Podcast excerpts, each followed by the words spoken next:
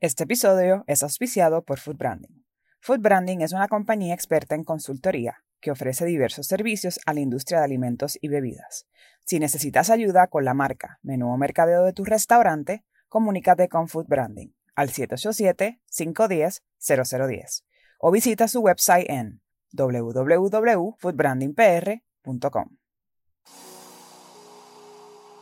Hola, hola, bienvenidos a todos. Queremos contarte que Desde Cero es un podcast dirigido a aquellos emprendedores apasionados, ya sea aquellos que tengan una idea de desarrollar, los que se encuentren en su etapa inicial y para los que ya están establecidos y desean moverse al próximo nivel. Mi nombre es Chef Deliani, consultora experta en la industria de alimentos y bebidas, chef de profesión y emprendedora. Y conmigo está Denise Fitzgerald, potenciadora de personas, consultora de recursos humanos, speaker y también emprendedora. Este podcast es un diario en donde estaremos plasmando las diversas facetas del emprendimiento con el propósito de caminar juntos, compartir anécdotas, buscar soluciones y acompañarte en los diferentes procesos. Pero esto no es un podcast regular. Aquí nos divertiremos juntos, lloraremos juntos y te ayudaremos a diseñar el futuro que te mereces.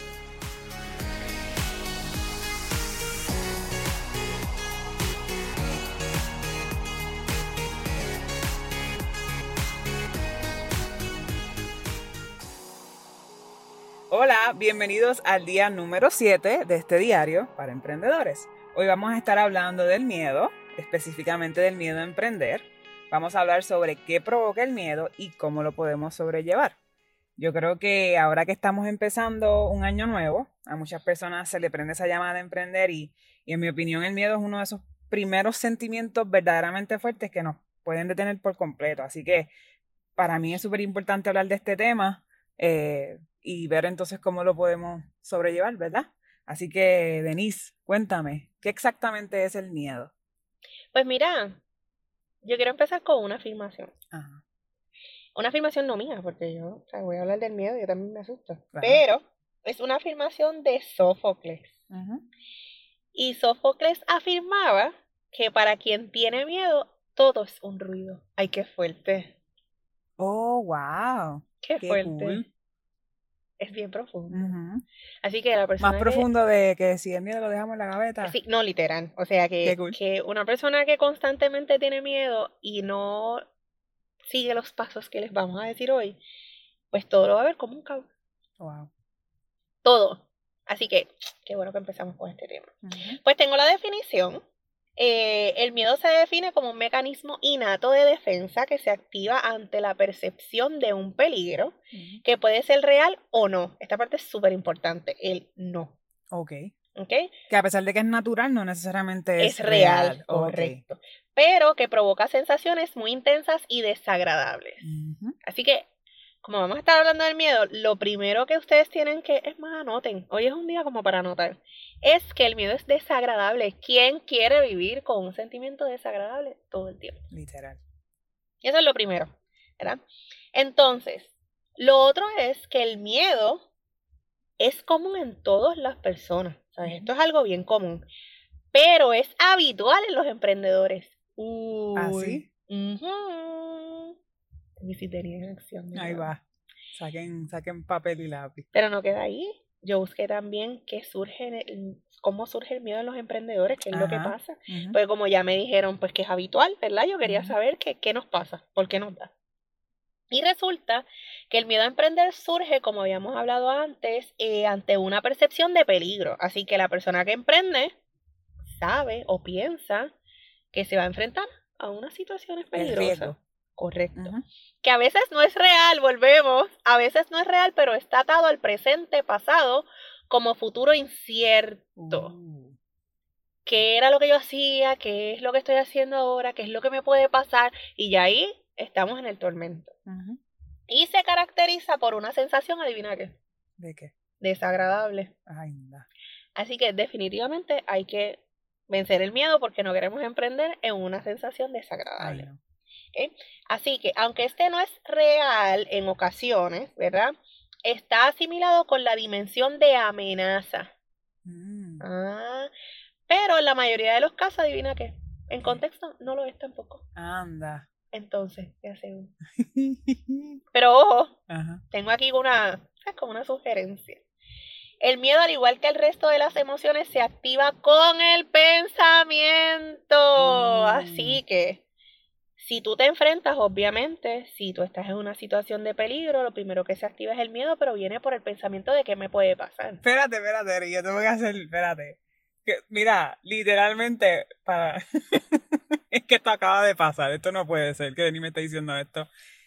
Literalmente, antes de empezar la grabación del podcast, yo salí gritando como una loca. Gracias. Porque Gracias. Porque me iba a dar un calambre en la pierna. Gracias. que yo... no sé quién más se asusta por un calambre. Y yo le dije, pero es que me da miedo que me dé el calambre. Y es que ya yo en mi, pensamiento ya yo estaba viéndome con el, con el calambre, con el o el dolor. Tú estabas evitando el dolor. Qué lo que era. Pero tu mente se activó y dijo, ay, tengo miedo, me va a dar dolor. Qué fuerte. Pero te tengo más. Aquí es donde vas a quedar para ti difusa.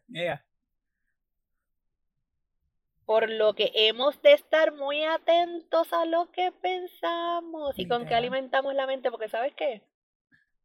Somos nosotros quienes lo activamos. Uh. uh esto sí es profundo. Es como, no quiero tener miedo, pero ¿cómo lo desactivo? Literalmente ese sentimiento, ay, yo no quiero tener miedo. ¿Cómo yo lo desactivo? Nada, te tengo otra cosa. ¿Qué tú crees que provoca en las personas? El miedo. Bueno, a mí, yo, yo tiro un grito ahorita. Sí. Eh, más allá del grito. por el calambre.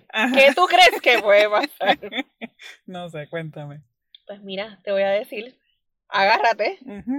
Es más, si te ríes me dejo un dólar con esto que voy a decir. ¿En esa? Sí, porque es que, es que va tan atado a la situación de hoy. Anda, dale. Dice, los seres humanos exageramos las amenazas. Exagerada yo no, nunca. Y, cuando los típicos miedos de los emprendedores se dramatizan, Anda, dramática pueden exacta, o sea, pueden tener exactamente la misma emoción que si estuvieses enfrentando un miedo real. Chef Deliani, emprendedora y actriz. Literal. Traté de no reírme, Por lo que nuestras respuestas ante el miedo es similar, como dije anteriormente, a si estuviésemos expuestos realmente a una amenaza. Con esa dramatización, esos pensamientos que podemos tener. Eh, y, y, obviamente, pues eso tiene como consecuencia que desproporcionamos la realidad. Wow. Y vimos, oh, esto va a pasar no voy a poder pagar la renta. Pero tú empezaste, no, todavía estoy en el, en el business plan. Y como tú sabes que no vas a pagar la renta. Exacto. que son cosas que pasan, ¿no? Ahora bien, ¿qué puede provocar el miedo tanto en emprendedores como en una persona, ¿verdad? Que no necesariamente esté emprendiendo, pero pues por diferentes circunstancias, ya sea reales o no, sienta miedo. El miedo puede provocar que la persona huya, yo no voy a hacer esto, esto es muy difícil, no, no, no, yo lo voy a dejar ahí, esto no es para mí, y me voy corriendo. Que pasa mucho y lo sabemos. Claro. Que se queden paralizados, chicos paralizados. ¿Cuánto llevas? ¿Cuánto, ¿Cuándo vas a emprender? No, pues llevo un año intentando, pero ¿qué pasó? Es que no me atrevo, es que tengo miedo. Eso pasa. O enfrentarse a la amenaza y al pecho hecho. O al hecho pecho. ¿Cómo es el refrán? De verdad que yo no soy buena por los refranes. Cualquiera que lo sepa que nos escriba. Ya está. Y esas son las tres cosas que pueden pasar. ¿Qué, tú crees de eso? Interesante. Pero no queda ahí. Ajá. ¿Qué provocan los emprendedores? Ajá. ¿Qué tú crees que provoca? Que yo creo, bueno, que precisamente eso, quedarse uno paralizado tal vez y no, y no hacerlo ni intentarlo pues sabes que esto va más profundo. Gente sin ofender, esto yo lo busqué, lo encontré, esto es para todo el mundo, nos aplica también. El mayor peligro para todo emprendedor es combinar imaginación e ignorancia. ¡Bum! La mezcla perfecta. Anda. Pues esta combinación es una combinación perfecta para desarrollar miedos más primarios. ¡Uy! So que como que te imaginas cómo va a ser y a lo mejor la parte de la ignorancia es como que no te preparaste, no te educaste, no te planificaste y, entonces eso te provoca miedo. Wow. Y te saboteas. Ay, no soy suficiente para hacer esto. Cuando lo que tienes que hacer es preparar. Oye, que a lo mejor tu miedo es porque te, te colgaste en un examen de matemáticas cuando tenías cinco. No soy buena en la matemática, pero ya pasaste todos los estudios, estás en cuarto año, ¿qué pasó aquí? Sabes que te vas más atrás. Así no, te que... graduaste a la universidad con maestría todavía piensas Gracias, que no eres Ay, porque cuando me colgué eso no tiene que ver, no me lo traigas, porque eso ya no aplica. ¿Sabes? Así claro. que nada, esta fue Missy Denise con las definiciones del miedo. Suena el timbre. pues mira, Denise, yo quiero hablarte de, de, esos miedos tal vez más específicos, especialmente en el emprendedor o futuro emprendedor, ¿verdad? Porque yo sé que muchas personas que están planificando, eh, dependiendo de la etapa de vida que se encuentran, que eso también lo hablamos, están planificando en emprender un futuro, pero quiero hablarte de unos miedos en específico, ¿verdad? Y me identifico con todos estos miedos, por lo menos de lo que encontré son siete, pero estoy segura que, ¿verdad? Que esto pare, o sea, de aquí salen más. Y el primero, yo diría que es el de los miedos más comunes al momento de emprender es el cambio lo cual es un miedo natural en cualquier etapa de la vida de una persona, sea emprendedora o no, pero especialmente al emprendedor, eh, cuando se trata de, de, eso, del riesgo a cambiar mi estilo de vida, a cambiar la forma de pensar, a cambiar mi círculo de amistades, a cambiar mi día a día, mi agenda. O sea, son, son a muchos cambios. La forma de hacer negocio. Literal. Que ahí yo, ese fue mi miedo principal, como, como yo busco ahora estos clientes. Claro. Y yo digo que la situación más común podría ser eh, eh, que también lo hablamos de las transiciones, por ejemplo, de una transición de un empleado a un, emprendedor, ese miedo a cambiar a lo que, de lo que, a lo que estás acostumbrado para entonces literalmente lanzarte, por más que te planifiques, uno cuando uno se lanza, uno se siente uno nunca se va a sentir 100% planificado, preparado para hacerlo. Que ojo, uno puede emprender y cambiar de escenario, no necesariamente cambiar de mentalidad. Claro. ¿Sabes qué? Tienen que autoevaluarse si están teniendo una mentalidad de empleado con un emprendimiento. Claro, definitivo. So, obviamente, muchas situaciones y muchas circunstancias te, te, te pueden traer ese miedo al cambio, pero lo que yo diría que, que puede ayudar con eso es desarrollar, que ya lo hemos dicho diez mil veces, desarrollar un plan de negocio sólido, ¿verdad? Eh, prepárate. En el caso de la preocupación financiera, pues tener tus ahorros, tu fondito de emergencia, ¿verdad? Por si acaso algo pasa. Eh, tener un plan B en el caso de que, mira, esta idea no funciona, este proyecto no funcionó, pero entonces me voy por este, por este otro plan o este otro proyecto. Y algo que muchas veces eh, se nos olvida es no cerrar puertas porque es verdad que uno como emprendedor, uno no, ni se quiere imaginar una vez uno emprenda volver para atrás, pero si es necesario, es necesario. Especialmente, o sea, si usted tiene una familia, una responsabilidad de hijos y todo eso, si usted tiene que volver, y no lo vea como que volver para atrás, es que, ok, vamos a, vamos a redireccionar nuestras energías por un momento para entonces podemos volverlo a intentar de nuevo. Ahora mismo no tal vez, pero podemos volverlo a intentar. Vamos entonces a a regresar a donde trabajamos antes o vamos a regresar a ser empleados, en lo que entonces me preparo un poco más. Yo creo que yo preferiría intentarlo y fallar y volver para atrás, como quien dice, a nunca intentarlo. Es que yo pienso que el, emprendimiento envuelve, eh, no voy a decir eliminarlo por completo, porque yo creo que, en ocasiones hace falta una porción de, pero es necesario erradicar el, ego. Definitivo. Uno tiene que ser humilde. La humildad, full. Uno tiene que ser humilde y saber identificar como que, ok, fallé en esto, ¿cómo lo arreglo?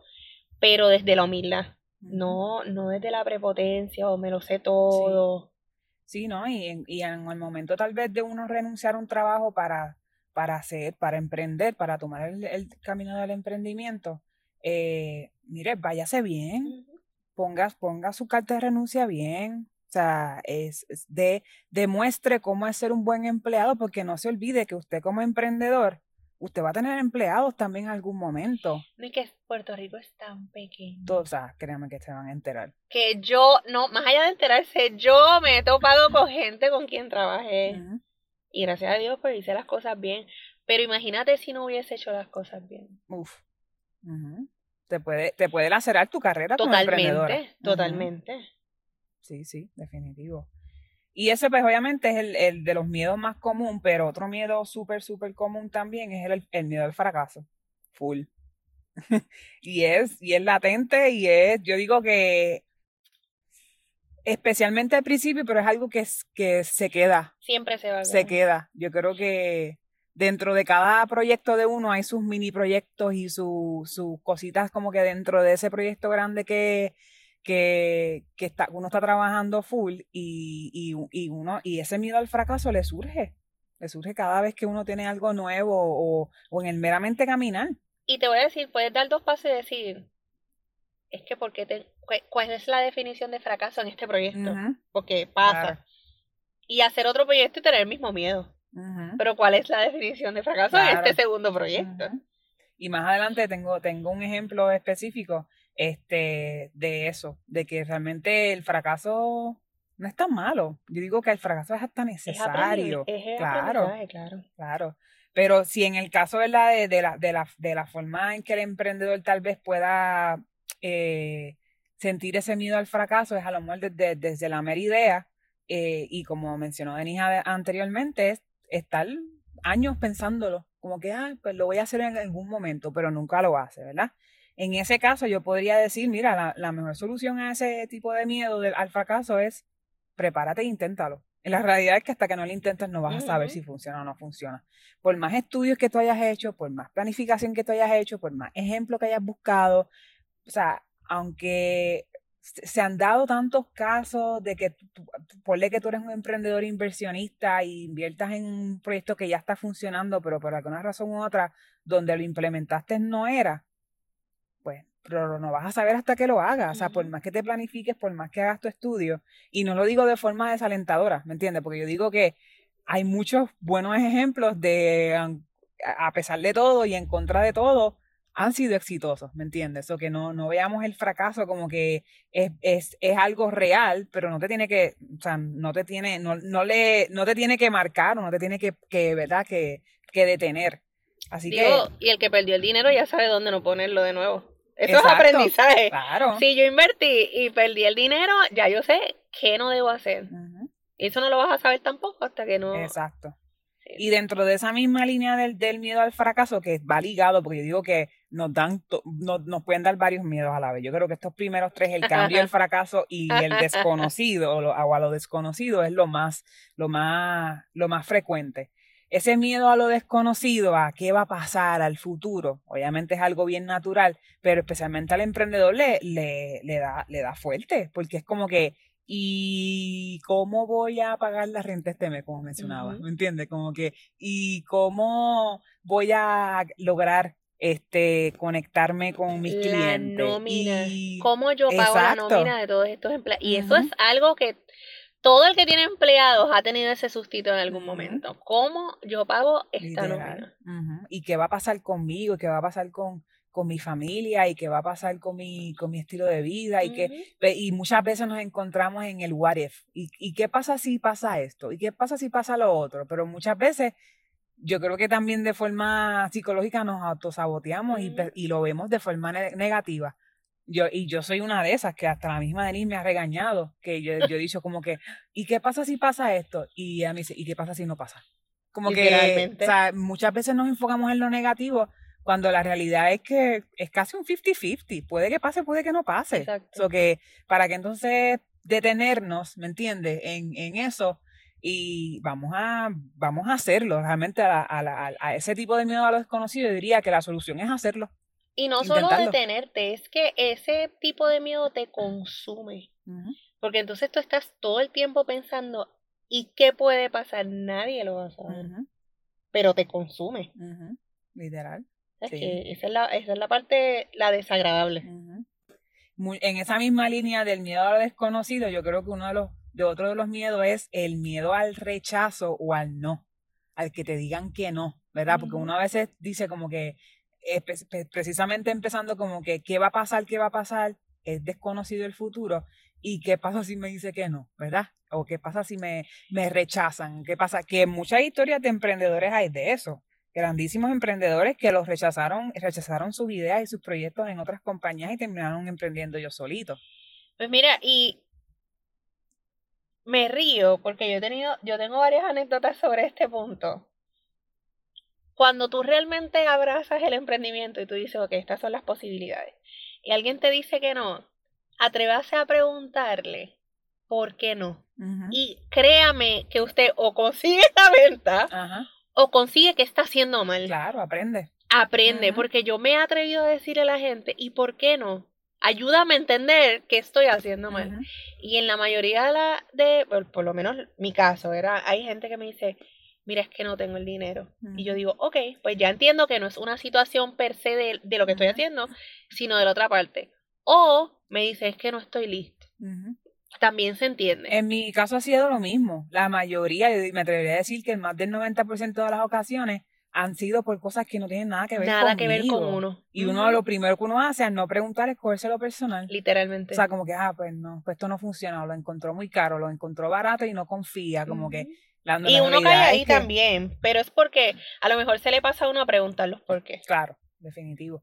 So, en esa misma línea, yo creo que uno de mis, de mis miedos, eh, o ese miedo al rechazo, que es algo constante, en mi caso que es una compañía, tengo una compañía de servicios, ¿verdad? Donde hay que hacer unas llamadas de seguimiento y todo eso, es eso, que me digan como que, eh, mira, no me llames más, cuando realmente nunca me ha pasado. Pero es, pero te digo que, o sea, ese, ese pensamiento se apodera de mi mente y es como que este, cuando la, cuando la realidad es que nunca me ha pasado, que, que me pueden dar sus razones y me dicen, mira, ahora no, vamos a, vamos a hablar en enero, vamos a hablar en febrero, vamos a hablar en, tres meses o lo que sea, este, o ahora mismo no, no tengo chance, no tengo tiempo, estamos ocupados. Muchas veces las personas me dan hasta razones que, sin pedírselas, mira, estoy pasando por una situación familiar, el momento no es un buen momento para, y no hay ningún problema. Pero en mi caso es algo latente, o sea, que yo tiemblo cuando yo tengo una llamada y, y yo sé que no está, que no se va a lograr la venta al final de la llamada, eh, eh, y pienso, muchas veces pienso que es que me va a decir como que no me llames más, como que la realidad es que no, es bien rara la, la, vez que pasa. Y en ese caso, como, como dice Denise aquí, haga entonces, aproveche esa oportunidad para hacer algún tipo de encuesta o hacer preguntas mm, de validación directas de ¿y por qué no? ¿Verdad? Obviamente, siempre y cuando la persona esté dispuesta a continuar la conversación, porque si la persona te engancha en la cara, no es que vas a estar llamándola para preguntarle, preguntarle por qué. Claro, tiene que, tiene que velar el, el approach, porque no ¿y por qué no? Tiene que tener las formas de preguntarle, pero... So, coge ese feedback, anótalo, aplícalo, pero no te quedes ahí. Pasa a la página y enfócate entonces en, los, en cómo entonces, con la enseñanza de este otro prospecto, puedes, puedes entonces alcanzar a prospectos que estén interesados al momento. Así que en, ese caso del, del, miedo al rechazo es algo, es algo súper común. Este, y yo creo que, de nuevo, porque digo que todos estos miedos eh, están de alguna forma ligados y muchas veces nos dan varios a la misma vez. Y en esa misma línea del miedo al, al rechazo es a no ser tal vez suficiente o a que tu competencia sea mejor. Que esto va directo a, o sea, me, va a mí, por lo menos me va directo al hígado, literal, porque muchas veces, eh, especialmente cuando es un primer cliente o la primera vez que se le da un servicio, yo puedo estar lo más preparada posible, yo puedo tener toda la información posible y si por alguna razón que lo más seguro no tiene nada que ver conmigo, el cliente dice que no, puedo pensar que, ah, pues a lo mejor como que la competencia lo hace mejor, cuando la realidad es que no, como de, nuevo, o sea, no necesariamente ese es el caso, ¿me entiendes? Y si ese es el caso, no hay ningún problema, pero ¿cómo entonces yo puedo llegar al nivel de la competencia? ¿O cómo puedo sobrepasar? O cómo me reinvento. Exacto. Eh, y, y, ¿verdad? Y, ser, y ser más competitiva, porque la realidad es que todos entendemos que tenemos que ser competitivos, ¿verdad? En ese caso, yo diría que por lo menos lo que yo aplico es seguir preparándome, educándome, voy a dedicarle más tiempo eh, y, no, y no cogerlo personal, ¿verdad? Porque es un miedo real, pero no cogerlo personal y no pensar que es porque yo no sea lo suficientemente buena, ¿me entiendes? Que es eh, que, que, o sea, la mayoría de las veces las circunstancias no tienen nada que ver conmigo, ¿me entiendes? O no voy a tampoco cogerlo personal porque, pues, eh, un emprendedor deprimido está, está bien fuerte, ¿me entiendes? O sea, tú, tú pasar por un momento de depresión tal vez y pues cogértelo todo personal y, y emprender, o sea, eh, ya de por sí el emprendimiento es bien fuerte, ¿me entiendes? O que hay que cuidar mucho nuestra salud mental y cómo cogemos las cosas. En esa misma línea de, lo, de, de tal vez de, la, de que la competencia sea mejor, ese miedo a la competencia sea mejor, es el no complacer al cliente.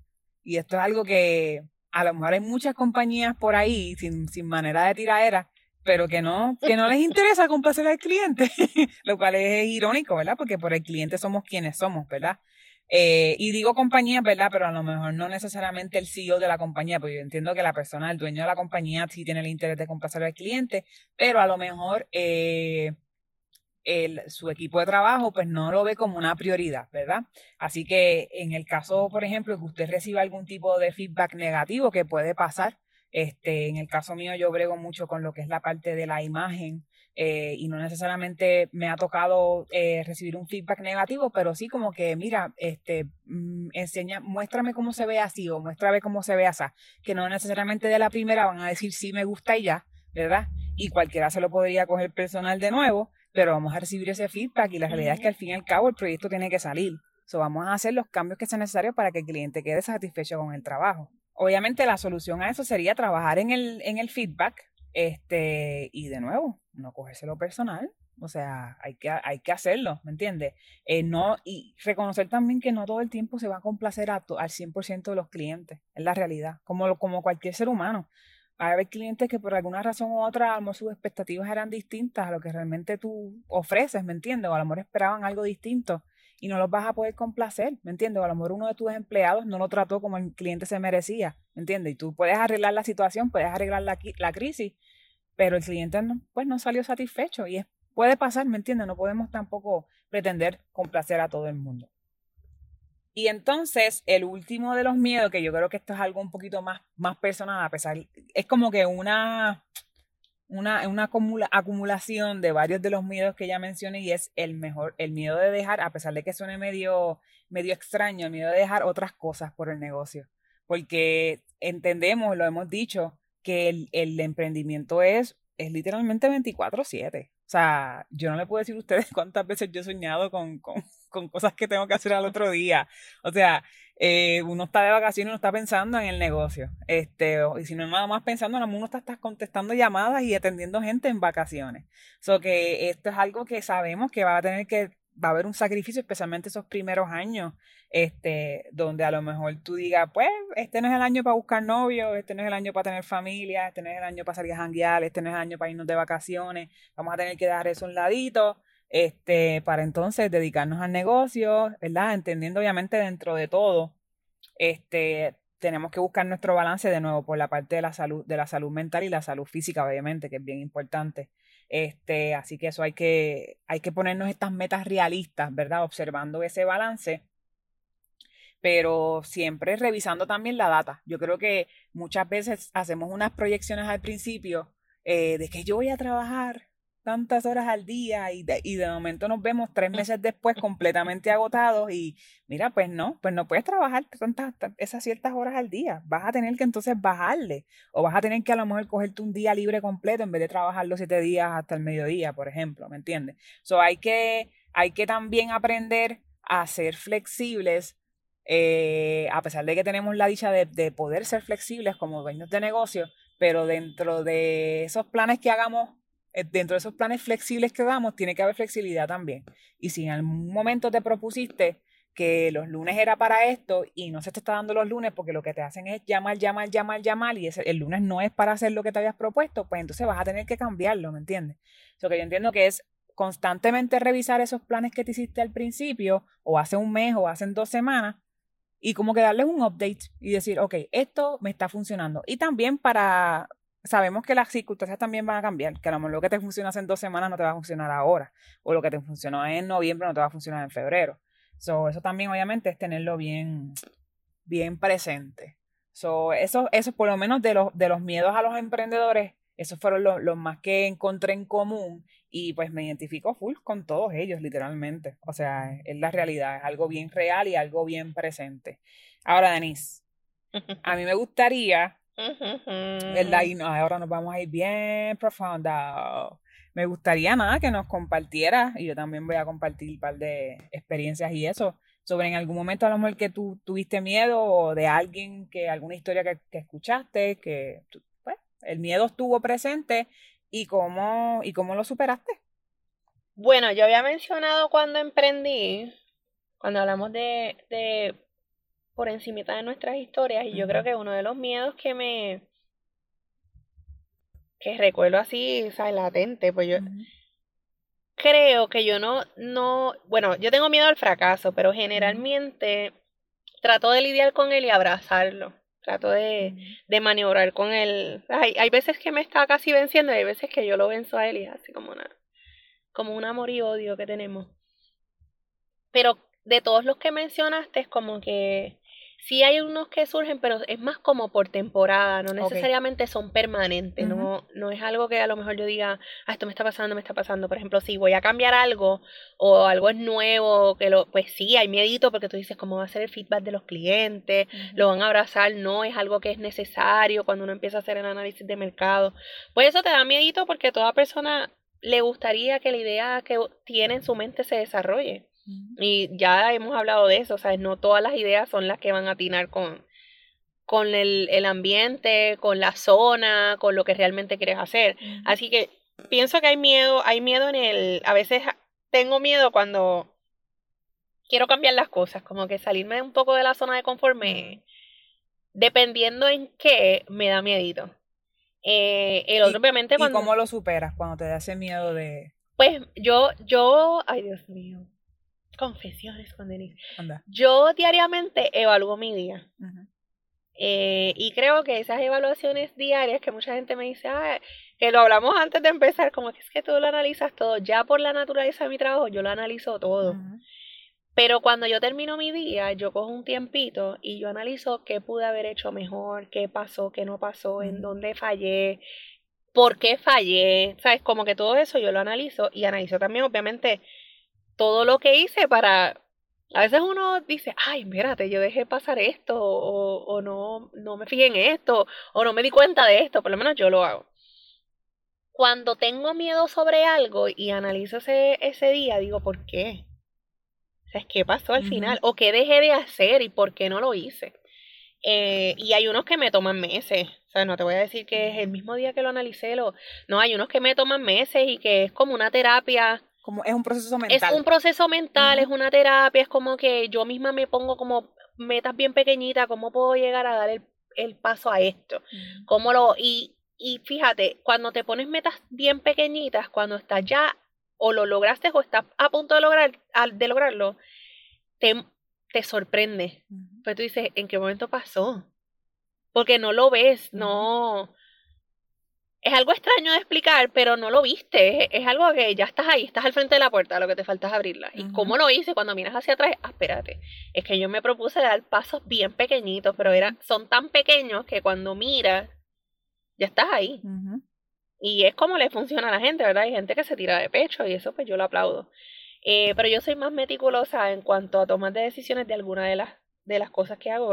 Hago varias, pero eso me pasa. Sin embargo, Creo también que muchos de los miedos de la lista eh, que mencionaste no me, no me dan tan seguidos porque hay muchos de los trabajos que me ayudaron a vencerlo. Por ejemplo, tú mencionabas el miedo al rechazo cuando uno llama, ofrece el servicio y todo lo demás yo estaba aquí cuando tú dijiste eso, yo estaba pensando y decía, Dios mío, cuánta gente me colgó en el call center, porque yo trabajé en un call ah, center. Gente que me insultó, gente que me colgó, gente que me preguntaba por qué el número, ¿sabes? Hay, hay tanto. Y yo creo que también esas experiencias de empleo ayudan tanto a quizás a, a, uno decir, espérate, esto ya yo lo pasé. Y no es que el miedo no te vaya a dar, sino esto ya yo lo pasé como yo lo superé, que yo hice en ese momento. Y regreso y entonces valido, ¿verdad? Y, y quizás por eso, pues, lo tomo un poquito más suave. Pero definitivamente mi miedo mayor siempre es el fracaso. El fracaso. Eh, y como te dije, trato de abrazarlo y decir, ok, Denise, ¿por qué tienes miedo? ¿Cuál es el punto de esto? Eh, y cuando emprendí, que era lo que estaba diciendo al principio, pues me dio miedo todo. Era como que, ¿qué hiciste? Bueno, te, les había contado que me dio ataque de, ansiedad y todo. Es como que, ¿qué, rayos hiciste? ¿Qué pasó? Eh, pero que solo vamos a hablar más adelante, la gente que tú tienes alrededor es tan vital. Sí. Es tan vital y buscar ayuda psicológica es tan vital. Porque hay miedos que uno no puede. Hay miedos que te consumen, que uno no puede y uno trata de salir del hoyo y se hunde más. Y en esos momentos es que tú tienes que mirar hacia arriba y decir, ok, ¿dónde están mis salvavidas? Pues siempre hay alguien que te va a decir, nena, te estás ahogando en un vaso de agua. Y es real porque está viendo la situación de, de manera externa, ¿verdad? Eh, y, y, volvemos lo que hablábamos al principio, no hay nada que no se pueda resolver. En el momento uno no lo ve, pero a veces uno necesita esos angelitos, esos profesionales que le digan, hey, estás en el vaso de agua, sal, estás ahí, estás en la orilla, salte. Eh, que sí, esos son como que mi, esos son mis miedos y mis mecanismos. Cool. Déjame entonces contarte, ¿verdad? Mi, mi, por encimita, porque yo sé que ya algunas de las cosas las hemos mencionado, las hemos mencionado, y más adelante vamos a tener un episodio destinado para hablar en profundidad de, de, la historia de emprendimiento de Denis y de mi historia también, ¿verdad? Y ahí vamos a poder destapar, ¿verdad? Y, y dar, y, poner a la luz mucha, muchos detalles importantes que creemos que le, les van a servir a ustedes de beneficio. Este, pero yo creo que de, los miedos más grandes, en mi caso, por, por las situaciones y las circunstancias en que me he encontrado desde que emprendí hace ya exactamente dos años, es el miedo a quedarme sola. Obviamente viene el miedo, ahora yo lo veo de una forma mucho más clara, ¿verdad? Pero el miedo parte del hecho de que yo comencé a emprender junto a otra persona y ya no, ya, ya no estoy con esa persona. Pero no quiere decir que no esté sola. Pero ese miedo a quedarme sola, a, tener, a, y, no es tanto el miedo a la carga, es algo, yo digo, que hasta más profundo, es algo más de, eh, emocional, como que no tener tal vez una persona con quien decir, tú me entiendes y que la persona te diga, sí, te entiendo, pues si estamos trabajando en esto juntos, ¿me entiendes? So, eh, eh, yo digo que es el de los, de los miedos más, más latentes y, y los más que me han afectado. Ahora, como yo, como yo, ¿verdad? Este, trabajo con ese miedo es, como mencionabas tú, literalmente rodearme de las personas correctas y entender que no necesariamente la persona tiene que trabajar conmigo para servirme de ayuda. Este, que no necesariamente la persona tiene que ser mi partner para, para trabajar en proyectos juntos, ¿me entiendes? Porque de alguna forma u otra, yo digo, los emprendedores de alguna forma u otra buscamos la forma de trabajar juntos ya cada cual con su emprendimiento, ¿verdad? Con su proyecto. Y eso es algo súper chulo, súper maravilloso. Este, y pues eh, es ese, ese, esa acción de rodearme de las personas correctas de una forma más intencional y decir como que, oye, tú y yo conectamos de alguna forma u otra, vamos a, vamos a construir una relación de emprendedor a emprendedor, vamos a ver de qué forma nos podemos ayudar mutuamente, de una forma de nuevo intencional, sabiendo que nos beneficia, mira, y si no funciona, no funciona, no hay problema, pero yo digo que a por lo menos a mí me ha funcionado toda, así que algo, ¿verdad? Algo, algo hizo clic y bien, bien, hay algo, es que hay algo bien, bien maravilloso en, en, en, en, en tu compartir una experiencia con una persona y que la persona te diga, yo sé cómo se siente, yo, he pasado por eso, ¿entiendes? O a lo mejor no ha pasado exactamente por eso, pero se pone en tus zapatos y dice, diache, yo como tú, que soy emprendedor o emprendedora, si a mí me pasara eso, Eleni, yo, yo, yo me sentiría exactamente igual, ¿me entiendes? Pero mira, esto es lo que puedes hacer, o mejor aún, esto es lo que podemos hacer, porque entonces se convierte en parte de tu equipo, de tu equipo de, o sea, somos bodies y, tenemos, y vamos con, contra el mundo tú y yo, o sea, ¿me entiendes? Y dentro de cada, dentro de cada persona, ¿verdad? Que yo puedo decir que son estas, estas personas con quien cuento para, para, para, para el día a día, no nada más para las cosas negativas, porque estas son las mismas personas con, con las cuales me río y comparto momentos eh, divertidos y graciosos. Pero dentro de cada persona he logrado identificar como que este renglón que como que, como a Denis yo le digo que ella es mi coach de relaciones, porque yo no, al parecer yo no, yo no sé cómo, cómo hacer amistades no ni nada por el estilo. Y ella me dice qué es lo que tengo que hacer. Ah, pues mira, pues le vas a preguntar esto, le vas a preguntar lo otro literal. Este, pues así tengo tal vez otra persona que es mi, obviamente es mi financial coach y me habla de la parte de las finanzas, ¿me entiendes? Pero de, una forma bien orgánica, de una forma bien completa y bien importante eh, eh, que esas personas, ¿verdad? Con, las cuales me te juntes para, para que ese miedo no, ¿verdad? En el caso que tú estés pasando por ese momento también de, de miedo a quedarte solo y emprender solo, es que la persona tenga una verdadera buena intención contigo, ¿entiendes? Yo creo que eso es bien importante y eso es algo que no nos toma mucho tiempo. O sea, si uno, si, si, uno, si uno dice como que aquí hay un clic, aquí hay algo especial, esta persona me quiere ver bien, lánzate, haz que esa relación crezca intencionalmente. Yo digo que ese es del, el miedo mayor. Eh, obviamente, de los otros miedos que mencioné, el miedo al cambio, el miedo a transicionar. Obviamente, en mi caso, yo fui empleada por, por mucho tiempo, de emprendedora lo que llevo son un par de añitos, este, y es verdad que yo, el sueño de emprender, como lo, lo mencionado anteriormente, ha estado presente por, desde, desde la niñez, digo que yo, obviamente se intensifica cuando, cuando empiezo mi, mi carrera este, en, la, en las artes culinarias, ¿verdad? En los diferentes restaurantes y hoteles. Pero el miedo a transicionar, pasa que obviamente, y esto lo voy a contar a más profundidad cuando me toque hablar de mi emprendimiento, pasa que mi transición fue obligada, literalmente mi transición, o sea, ya yo creo mucho en que las cosas pasan por una razón y que mis, los planes están, ¿me entiendes? Pero me encontré en una transición, digamos que obligada, no, no, no me gusta decir la palabra accidentada porque no creo que fue un accidente para nada, pero fue obligada, pero la realidad es que ya estaba, ya yo estaba preparada, lo que pasa es que yo no quería. Tú necesitabas el empujón yo necesitaba, hay un, no sé si tú lo has visto, hay un meme de una nena que empuja al papá por la chorrera, después le toca a ella delícese por la chorrera y ella se pone las manitos por atrás y se empuja ella misma. Así estaba. O sea, es como que. Ah, exacto. O sea, necesitaba ese último empujoncito. Que quien sea, si me lo di yo misma o me lo di otra persona, pero necesitaba ese último empujoncito para dar el brinco. O sea, que ese miedo a transicionar, full. Y les voy a decir, porque yo, tú sabes, yo, no es que yo sea Gandhi ni amor y paz, esto es algo que me ha costado trabajarlo y convertirme en pero, y se va a escuchar fuerte, pero así sea una patada por el... es un empujón, déjese, deje la queja, porque a veces, ay, ay, me patearon, pero ¿qué te va a traer eso? Esa patada te dio frutos, pues usted sabe que usted mire y agradezca la bota que lo pateó. Literal, sí, sí. Porque gracias a eso, usted es quien es hoy. Tenemos que aprender a, esto termina aquí, porque a veces eso atrasa. Esos sentimientos de, ay, la forma en que se pasó y pudieron haber sido mejores. Pues mire, usted monte la compañía y hágalo como usted quería hacerlo. Y ya quedamos y hemos hablado muchísimo sobre esto durante las crisis y las transiciones forzadas, obligatorias, accidentadas, como la queramos, como la queramos llamar. Salen emprendedores super cool, ¿me entiendes? y nada, deje, deje de quejarse y dele para adelante. tómese su break, ¿verdad? Porque yo tuve mi momento de, yo tuve mi momento que fueron varios días que yo me sentía como que rayos está pasando. No, uno es ser humano, uno tiene que procesarlo. Claro, acéptelo, pero no se quede en el hoyo. Y esto sí es mi, estoy a hablar de mi experiencia, no que me lo contaron, ni que lo leí, ni mi Denis lo buscó, no, no, no, no. La mayoría de las personas que en algún momento yo sentí en mi vida, laboral y personal, que me dieron una patada y yo regresé con agradecimiento porque eso me hizo más fuerte, porque eso me hizo este, tomar mejores decisiones y demás. Deliani y el que me escucha. Todos han vuelto de una manera u otra a su estilo a decirme, sabes que lo hicimos mal.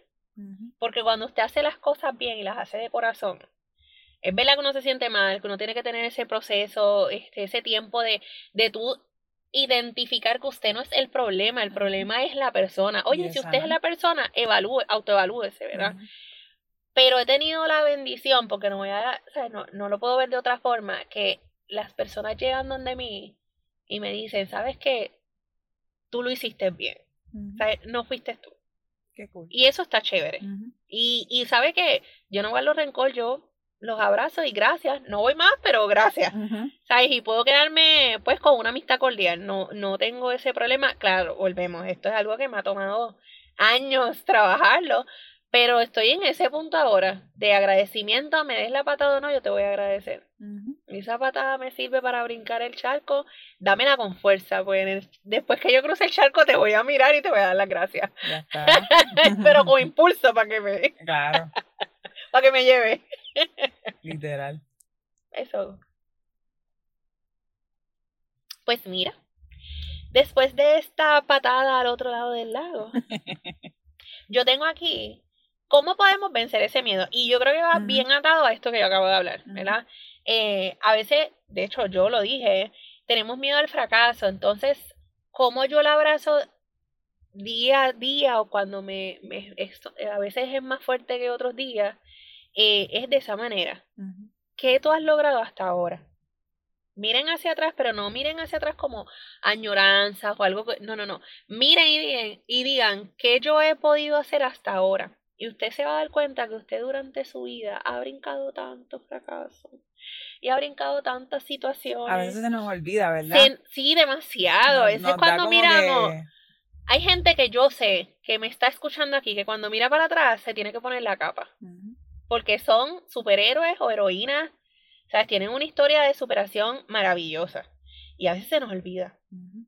Por eso es bien importante autoevaluarse y, y reconocer, perdón, que tienes el miedo. Así que el punto número uno para tú vencerlo, abrazarlo, trabajarlo, es ese mismo, reconoce y acepta. La gente, no, yo no tengo miedo, yo no tengo miedo, yo no tengo miedo, yo no tengo miedo. Estás en, en negación. Sí acéptalo, porque una vez lo aceptes vas a tener las herramientas para trabajarlo. Se materializa también, como que se vuelve, porque a mí me ha pasado, de que no, yo estoy bien, yo estoy bien, yo estoy bien, pero cuando no que por dentro estoy muerta del miedo. Y una vez lo digo, lo comparto hasta conmigo misma, digo como que, pero lo que tú tienes es miedo no pasa nada, pero se, es algo como que se vuelve algo, digamos que a pesar de que era real, pero se vuelve más real y tienes con qué entonces trabajar. Claro, porque ya lo reconocí y ya sé que lo tengo. O sea, no podemos, no podemos trabajar con, con, algo invisible. Trabajamos con eso que tengo. ¿Y qué tengo? Pues ok, ya identifica que lo que tengo es miedo, no es ansiedad, no es que me estoy volviendo loco, no, es que tengo miedo. Y que es algo natural. Y el miedo aunque es provocado y aunque en ocasiones no es real, no podemos atarlo a cobardía. ¿Sabes? Tenemos que ya dividirlo. Porque una cosa es que uno tenga miedo por brincar en el acantilado, que no me toca, y otra cosa es que tenga miedo a emprender. Son dos situaciones totalmente diferentes. Así que abrace primero ese miedo, reconozca que lo tiene y acéptelo. Lo segundo es tranquilizarse a veces uno está como gallina sin cabeza. Y pone peor la cosa, porque entonces el miedo mezclado con la ansiedad, mezclado. No, no, no. Como, como los gritos de del calambre. Déjame. Tenemos el segundo paso aquí es utilizar alguna técnica de relajación. Ok. Ok. Ya sea que puedas encontrar a alguien que te diga, tranquila, no pasa nada.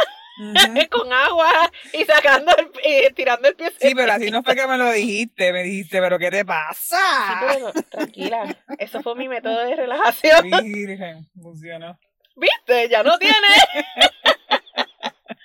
no, en serio, tienes que tranquilizar la mente ya sabes que tienes el miedo, utiliza una técnica de relajación. Si te funciona ver alguna serie, pues ve esa serie ese día, no pasa nada. El día que tú quieras decir, mira, hoy no puedo, no pasa nada, lo importante es que lo retomes al otro día, ¿verdad? Hay que identificar entonces esas, esas, esas actividades, esas cositas o, o esa acción entonces que te lleva a relajarte, que puede ser muchas puede cosas. ser muchas puedes salir a caminar, irte a la playa, puedes hacer ejercicio, hacer ejercicio día de estar con la familia, irte a un parque, escuchar música, leer un libro Totalmente. Lo importante es que en ese momento te relajes. Medita, el que le guste la meditación o sepa hacer la meditación, pues que haga mindfulness y que se visualice, ¿verdad? En esta visión de prosperidad, en este camino claro hacia donde quieres llegar y obvie un poco lo que le está provocando ese miedo. Que como dije, a lo mejor es el fracaso, pero ¿cuál es tu definición de fracaso? ¿Qué es lo peor que puede pasar? Eh, la cuarta, tenemos que vivir, y esto a veces es bien difícil, tenemos que centrarnos y vivir el presente. Evita que tu mente se vaya al pasado y al futuro. Porque eso es lo que te determina de, de, desestabilizar. Tenemos que intentar estar aquí ahora. Especialmente si, pues yo, o sea, me identifico mucho, si usted es una persona ansiosa, eso es algo que el aterrizar es complicado, pero una vez no lo hace, uno, uno verdaderamente siente un alivio, porque eso de transportarse a, de aquí a 10 años, es que yo no sé qué va a pasar en 10 años porque me estoy transportando, pero obviamente a una persona ansiosa le pega bien fuerte a cualquier persona, pero especialmente a una persona ansiosa. Y hay técnicas, por lo menos yo, la manera en que yo me doy cuenta que no estoy en el aquí y ahora, cuando yo llego en piloto automático a los lugares. Cuando yo llego ya estoy estacionada y digo, oh, oh, aquí me está pasando algo. Y es porque me imagino que estaba, ¿sabes? Por allá, uh, lejos, lejos, lejos, porque yo me voy 10, 15, ¿sabes? Yo me voy lejos. Entonces, lo que yo trato de hacer, esto es, algo que a mí me funciona, el que lo quiera hacer, ¿verdad? Luego, yo empiezo a leer cosas que están en la calle. Tablilla, este, empiezo a leer. Este, Ay, como los chiquitos cuando están aprendiendo, a leer. Yo lo tablilla, cinco, ta, ta, ta, perfecto. Si no, leo un cartelón. Si no, veo los colores de los carros. Mira, y me hablo, mira ese color, el carro tal. Cuando usted vaya, tres luces. Ah, roja, verde. a usted se le olvida lo que estaba pensando del futuro y uno sigue ya en el aquí y ahora, pone música y se va relajando. Eso a mí me funciona. Como tú dices, como los chiquito, yo necesito qué está pasando a mi alrededor para conectarme con, con, lo que estoy viendo. Yo por lo menos yo me pongo a cantar como las locas. Okay. Ese, ese es mi, ese es mi full, especialmente si son viajes largos. Yo, o aunque sea, mira, ya yo sé como que yo tengo mis canciones como que de karaoke, que yo sé más o menos cuánto tiempo duran. Si yo sé que es un viaje de 10 minutos, yo sé que me da, me da para cantar estas dos canciones.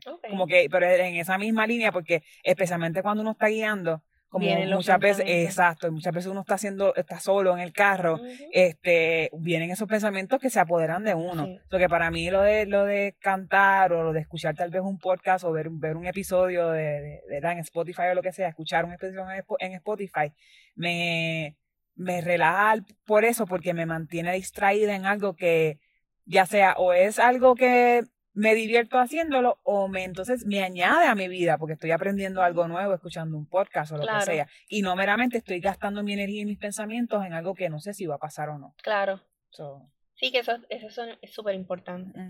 La número cinco es intentar vivir todo el tiempo fuera de tu zona de confort. Hacer algo diferente diario que te saque. ¿Por qué? Porque no significa que va a evitar el miedo, pero quizás lo coges más suave porque estás constantemente. Estás acostumbrado. Por ejemplo, si tienes miedo, volvemos a lo que pueda pasar a futuro, pues estás constantemente provocando salirte de esa zona de confort. La realidad es que yo digo que el ser humano no, no, esto de la zona de confort yo creo que es algo hasta más moderno, porque yo digo que el ser humano naturalmente no fue creado para estar en una zona de confort. O sea, si tú te pones a ver en nuestros antepasados, los primeros de la, cualquiera de las teorías que usted crea, o sea, la realidad es que el ser humano fue creado para, para trabajar, para estar incómodo. O sea, para, literalmente, o sea, hasta, hasta para dormir. O sea, ¿cómo dormían nuestros antepasados? No dormían cómodos, o sea. Pero hay gente que la incomodidad lo hace su día a día y se vuelve una zona de confort. Exacto. Sí, que tampoco podemos entonces eh, llevarlo entonces Hay gente que, y, no cojo vacaciones hace tres años, y esto, y ¿por qué? Y esa es su zona de confort. Sí. Que eso también es importante. Si, por ejemplo, tú eres una persona que va de la casa al trabajo, del trabajo a la casa, de la casa al trabajo, del trabajo a la casa, pues intenta pararte en un parque un día. O intenta coger otra ruta. O sea, es como que salirte de esa zona que te da un poquito de ansiedad, pero es porque estás experimentando cosas nuevas. Y la mente se va como que acoplando a, esos pequeños pasitos. Que fue lo que yo dije anteriormente, ¿verdad? Son pequeños pasitos que al final, cuando tú miras, ya la meta está ahí y no te diste cuenta. Es, algo que pasa, uno dice rápido, se toma tiempo, pero, pero lo logra. yo digo que esa zona de incomodidad también te hace ver hasta cosas que uno o se lo olvidaron de uno mismo o no sabía de uno mismo. Sí. Siempre y cuando sea saludable. ¿Sabes lo que yo estoy haciendo últimamente? Y es algo que para y en Puerto Rico la mayoría de la gente tiene carro, que está brutal. Hay unos días en semana cuando puedo, obviamente. Eh, yo voy al, al, yo entreno con mi hermana en ocasiones. Y hay ocasiones que yo le digo a ella que guíe para yo ser la espectadora. Y hay cosas que yo digo, ¿cuándo construyeron esto? ¿Dónde estaba esto? Porque uno puede coger la misma ruta. Pero como uno está centrado guiando, uno se pierde de tantas cosas. Y eso de verdad que te ayuda un montón. A conocer más el área, a salirte de la zona de confort, a tener otra perspectiva, estás como pasajero, que estoy viendo, es, es, es bastante divertido. Y no tener esa carga y responsabilidad, que obviamente alguien más la tiene, porque en este caso es tu hermana. Pero digo, vamos a cogernos un break y no tener la carga de, tener la vida de uno encima y la vida de la persona que va con uno, ¿verdad? Y ser responsable por eso y como que vamos a relajarnos Sí, literal. yo le pongo la música que yo quiera, todas estas cosas que hacen las hermanas, yo las... Anda, ese es tu payback. Sí, sí, yo soy, ese día yo soy la hermana menor. Muy bien. Y funciona. Las siete perdónenme, la seis. Acepta que vas a fallar. Si aceptas que vas a fallar, el cantazo es menos. Ojo, no es ser pesimista y pensar que nada te va a salir. Pero saber que, puede pasar. Que el fracaso es parte del aprendizaje. A veces se nos olvida, pero cuando uno vuelve a ese mindset, espérate, esto es parte de mi aprendizaje. Así que eso es bien importante. No, no lo sabemos todos, no somos perfectos, eh, tenemos espacio de aprender y les voy a decir más, en el momento en que usted sienta que se lo sabe todo, que es perfecto, usted mismo se está autosaboteando porque está limitando el espacio de aprendizaje. Tiene que ser receptivo, tiene que estar abierto a conocer más, a aprender nuevas cosas y no limitarse incluso en edades. Y esto es algo que pasa mucho. Tenemos, y, ¿verdad? Esto eh, de manera general puede pasar porque nos provoque miedo también. Pero tenemos que respetar y aceptar que no importa la edad de la persona que esté al lado mío, me puede enseñar algo. Y eso es humildad. ¿Sabes? todo el mundo tiene un espacio de enseñarte algo. Yo estaba con mi sobrinita de 5 años. Todo el mundo tiene un espacio de enseñarte algo nuevo. especialmente los niños. Sí. Yo creo que los niños nos recuerdan muchas cosas y nos reeducan en, muchas cosas que se nos olvidó por, por el por, por, ser adultos. La manera de socializar, la manera de no tener miedo y lanzarse, eso los niños lo tienen diario. Y uno cuando lo observa, uno dice, Dios mío, qué facilidad. Pero realmente no es que sea difícil, es que nosotros tenemos demasiados este, pensamientos negativos en nuestra mente. Sí, qué pasaría, el riesgo, el, claro, definitivo. Siete, siéntate con tu miedo. Vamos a hablar. Tenemos que hacer las paces. Y no es meramente sentarte con tu miedo, es que le vas a hacer unas preguntas que yo te voy a hacer, que los voy a decir ahora. La primera es, ¿cuál es la causa principal? porque tú estás aquí. ¿Por, qué, estás presente? Vamos a hablar tú y yo. La segunda es, ¿cuál es la historia detrás de este miedo? Okay. O sea, ¿qué, por qué me está dando miedo? ¿Es algo del pasado? ¿Algo que ya viví? ¿Algo que me contaron? ¿Sabes qué, es lo que lo está provocando? ¿Okay? Y la historia detrás, ¿no?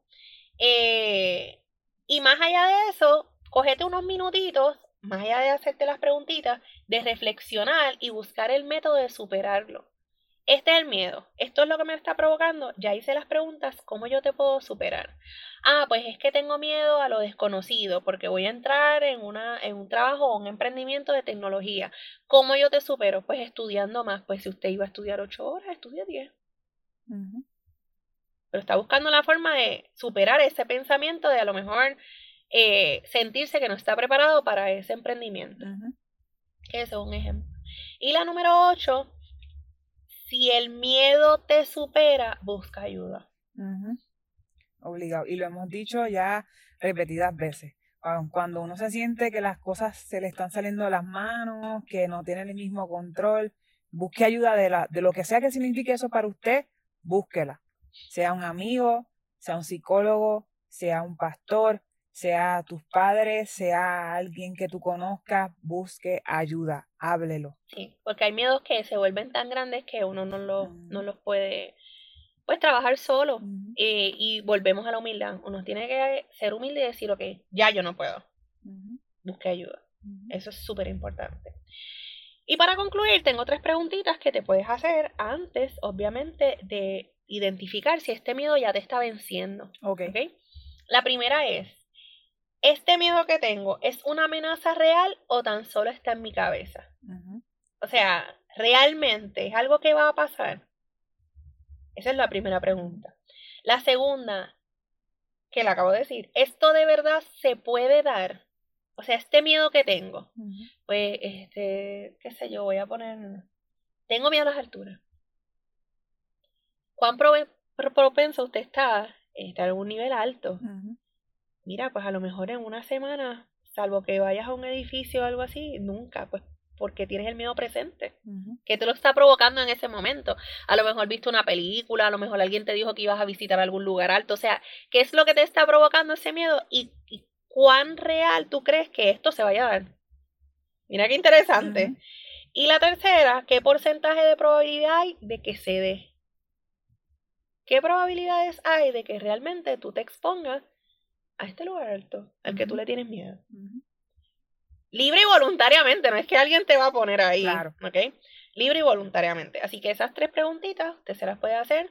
Si lo que usted está pensando o el miedo que usted tenga supera estas tres preguntas, busque ayuda porque pues ya es algo que se sale de las que se sale de las manos. Correcto. Súper. Me, encanta, me encanta, o sea, las sugerencias, me encanta lo de abrazar el miedo, eso es como que verlo así es como que hay, hay solución, como que, pero ese es el primer paso, tienes que decir, esto es lo que me está pasando. Me encantó, ¿verdad? Todo, todo lo que dijiste, este, hay mucho material. Yo espero que las personas hayan escrito, hayan tomado nota, porque hay mucho que aprender. Este, yo personalmente me tengo que aplicar todo. Yo digo que como emprendedores esto es algo diario. Este, y nada, súper interesante todo, todo lo que dijiste, Denis, y, y, lo que pudimos compartir. Yo espero que de este tema podamos seguir hablando, este, tal vez de forma un poquito más específica. Ahora mismo estamos siendo bien, digamos que generales, ¿verdad? Muchos temas que son más generales, pero espero que en un futuro podamos seguir desarrollando este tema y ver entonces eh, con ejemplos, ¿verdad? Más, más precisos, cómo entonces lidiar con, con esos sentimientos tan profundos como el sentimiento del miedo. Y nada, Denis. Recuerden que este 2023 usted se lo va a comer. Y usted vino con esas resoluciones. Set. Set, así que deje el miedo. Ajá. Póngase para lo suyo. Este es regaño. Póngase para lo suyo. Coja notas de este podcast y el diciembre del 2023 vamos a volvernos a escuchar y ver qué usted logró y qué miedo venció y dónde está ahora. Eso es un reto que le tengo a todo el que esté escuchando. Ya está. Perfecto. Me gustan las resoluciones de año nuevo. Muy bien. ¿Cuántos ha ido al gimnasio ya? Ah, los estoy mirando. Qué fuerte. ¿Cuántos los estoy viendo? Que compraron ropa y todo. Vamos a hablar de eso en diciembre. Ya está. Mira, ve. ¿Qué tú crees? ¿Nos vamos? Nos fuimos. Llévatelo. Bye. Bye. Gracias por conectarte con nosotras y por ser parte de este diario que estaremos escribiendo juntos. Recuerda que nuestro contenido lo puedes conseguir en Spotify y Apple Podcast, así que no olvides darle follow y compartirlo. Nos encuentras en Instagram y en Facebook como desde 0PR, desde 0 con ZPR.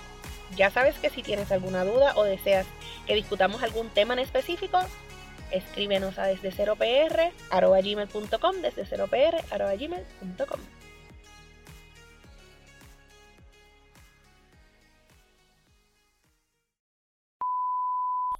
Casi me muero ahí. De calambre desde acá, desde la narga.